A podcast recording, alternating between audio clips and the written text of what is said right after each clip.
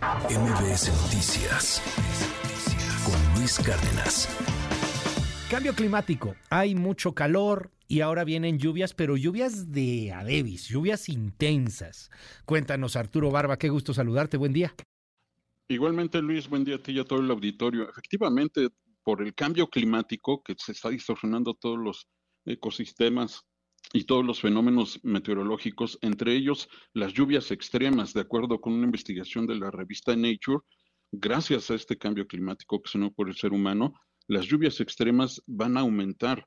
Eh, por ejemplo, se van a incrementar un 15% por cada grado Celsius extra que se incrementa la temperatura, principalmente en el hemisferio norte y en, las, y en los lugares altos como la Ciudad de México, el Valle de México y por supuesto en el resto del planeta, de la mitad del planeta, lo cual va a poner en riesgo al 26% de la población mundial que vive directamente cerca de algún río o de zonas montañosas donde ocurren estos escurrimientos y ocasiona inundaciones y daños a la infraestructura y a las propiedades eh, de las personas. Eh, esto es importante señalarlo, Luis, porque de acuerdo a esta investigación, los efectos no van a ser solo materiales, sino también humanos. Eh, los jóvenes y los niños, sobre todo los niñas, niños y adolescentes, están sufriendo traumas debido a estos fenómenos y estas catástrofes naturales, estos fenómenos hidrometeorológicos extremos que se van a incrementar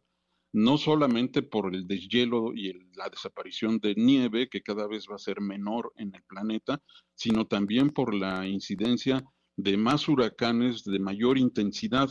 Y esto está afectando la salud mental y el desarrollo cognitivo de niñas, niños y adolescentes, Luis. Así es que los efectos no van a ser solo materiales, sino también humanos y esto va a incrementarse en los próximos años, Luis.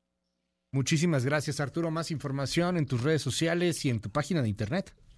Claro que sí, en arroba abanav, sapiensideas.com y hoy en su tinta en MBC Noticias, Luis. Muchísimas gracias, Arturo. Te mando un gran abrazo. Muy buenos días. MBS Noticias con Luis Cárdenas.